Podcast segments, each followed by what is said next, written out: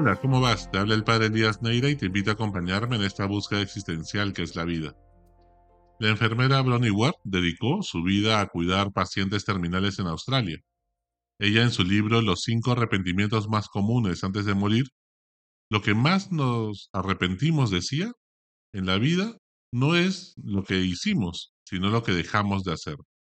¿Y tú? ¿Qué cosas tienes pendientes por hacer? Si murieras esta noche, ¿qué te urgiera hacer ahora?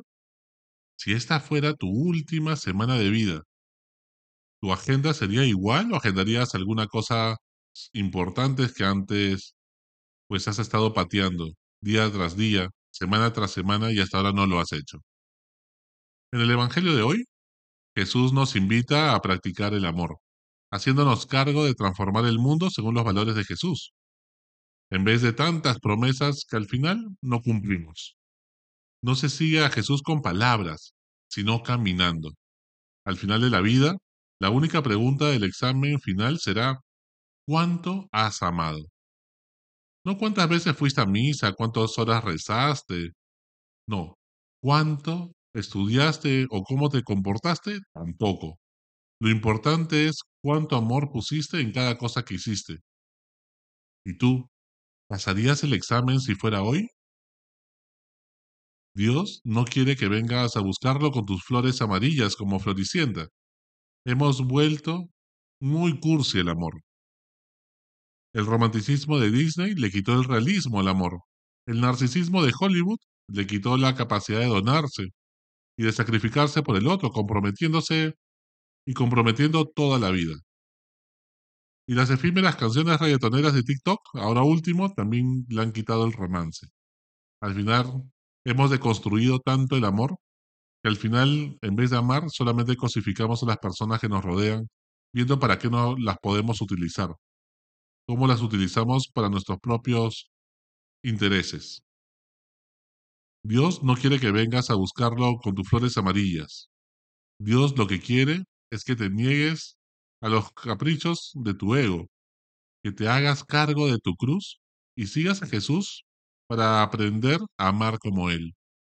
Hacerte cargo de tu cruz es dejarte de victimizar y asumir tu dolor. Jesús nos amó hasta el extremo cuando carga la cruz y da la vida por nosotros. Es coherente hasta el final. Su vida siempre fue una vida entregada a los demás y así fue en sus últimas horas. Muere matando a la muerte. Su muerte absurda le da sentido a toda la existencia humana. Su vida se apaga con un esplendor que lo ilumina todo. Deja de comprometerte a promesas que no vas a cumplir porque son demasiado idealistas y que al final lo que te van a generar es una culpa no sana que te va a alejar de Dios. En vez de hacerle promesas a Dios, solo hazlo y luego se lo ofreces. El amor que propone Jesús no es un amor romántico e idealista, sino que es un amor que lo lleva al sacrificio de la cruz. Es sumamente realista, es práctico, concreto, sencillo, sin proyectores ni reflectores de luz. Aquí no se trata de aparentar algo, aquí se trata de dar la vida.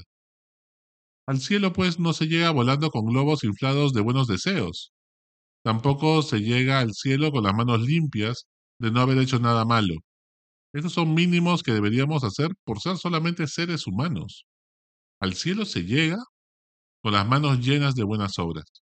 Por eso Jesús nos dice que los publicanos y las prostitutas nos llevan la delantera en el camino de la felicidad plena. El problema es que muchas personas somos tan idealistas como inmaduros. Soñamos con cosas por las cuales no estamos dispuestos a esforzarnos para que pasen. Seguimos mirando la vida tirados en una cama, en un sofá, viendo la vida pasar, envidiando la vida de otros, sin ver lo que se han esforzado para lograr lo que han logrado. En las crisis conoces el corazón de las personas realmente. Allí, cuando tienen poder, o cuando de repente pues están pasando momentos difíciles de sufrimiento, ahí conoces realmente lo que tuvo en el corazón. El problema es que evitamos la tensión que nos genera tener que enfrentar la vida con sus paradojas y dilemas éticos. Y entonces muchas veces lo que hacemos para evitar la tensión, para evadir pues nuestro propósito en la vida y hacernos cargo de nuestra vida, comenzamos a victimizarnos.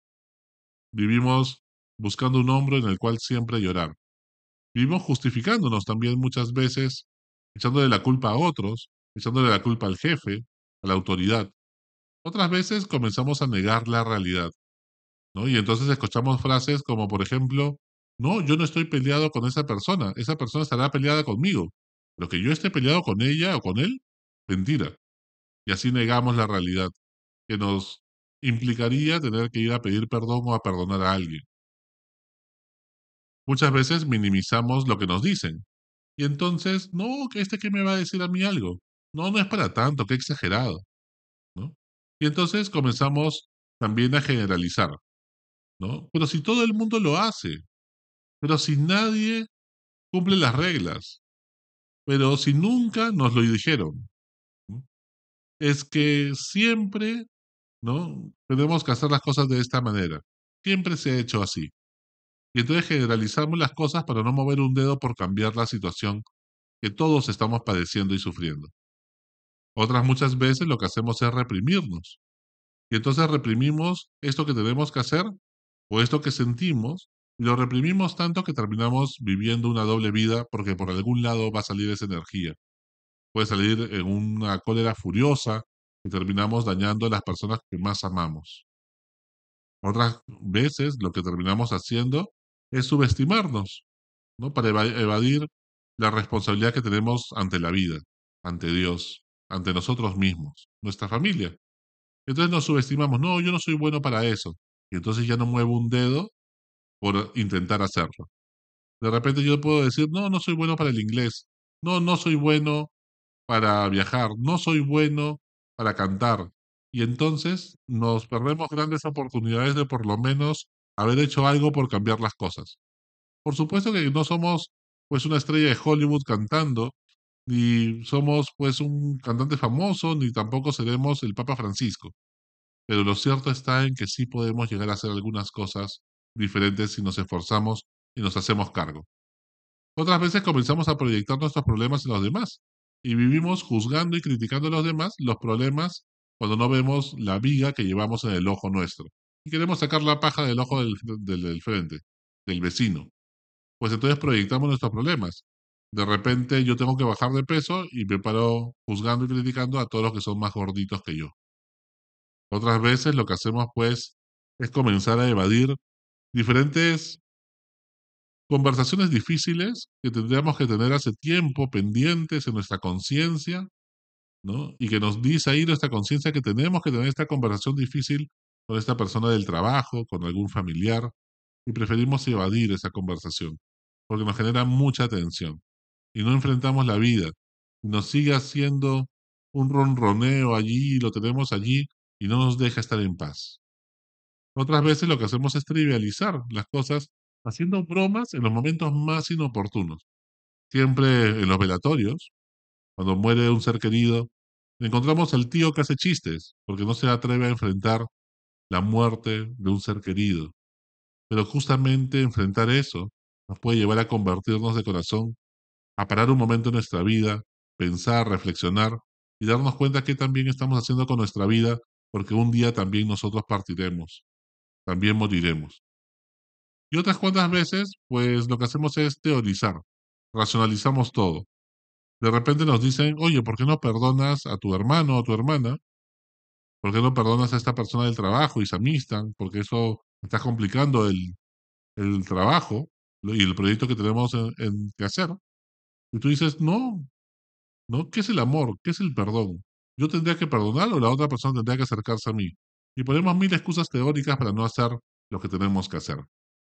Y otras cuantas veces terminamos procrastinando y siempre pateando para adelante lo que podemos hacer hoy. ¿Cuáles de estas son las que tú utilizas más para evadir la atención, para evadir la realidad y la vida, para seguir siendo un mero espectador en vez de volverte protagonista de tu vida. Deja de estar observando la vida de los demás, husmeando en sus redes sociales. Dios te ha dado la vida para que seas protagonista, no una víctima, un actor de reparto o un mero observador de aventuras ajenas. Deja que Dios convierta tu vida en una historia de amor, en una historia de salvación. Rema mar adentro, con esperanza en que encontrarás nuevos mundos, en vez de seguir yendo por la orillita nomás de tu vida, sin atreverte a entrar a lo profundo, a tu inconsciente, a conocerte profundamente. Estás hecho para mucho más. La conversión es hoy, no mañana. ¿ah?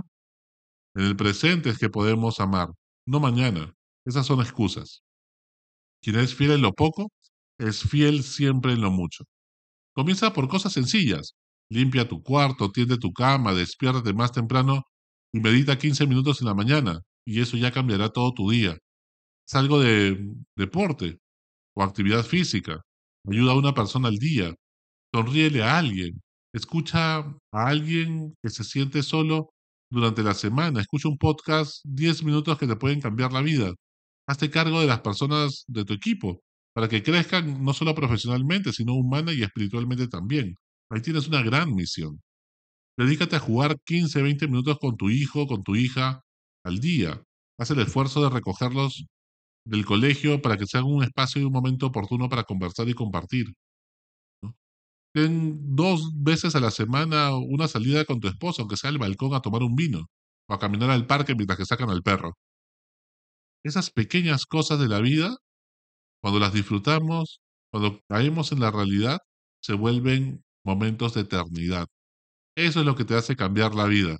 No estar esperando que llegue una gran aventura para ser como gladiador o como de repente, pues, El Patriota o, u otras películas que nos venden un heroísmo hollywoodesco, ¿no? Hollywoodense, que al final, pues, nunca llegará a esos grandes momentos épicos. La gran mayoría de nosotros no vamos a realizar cosas épicas y extraordinarias en la vida. Lo que sí podemos hacer es poner un amor extraordinario en las cosas ordinarias de la vida, para que tengan sabor a eternidad, como afirma la Madre Teresa de Calcuta. Cuando no haces algo por amor, al final aburre. Lo extrañamos con nostalgia porque nos hace falta dar la vida para hacerlo. ¿Y tú? ¿Pones tu corazón con pasión y coraje en todo lo que haces o estás fantasmeando la vida? ¿Sigues gosteando la vida, fantasmeándola, viviendo como zombie de Walking Dead? En vez de enfrentar la vida pues los cambios y la conversión no son mañana, son hoy. Hasta la próxima. Sigue buscando que Él te encontrará.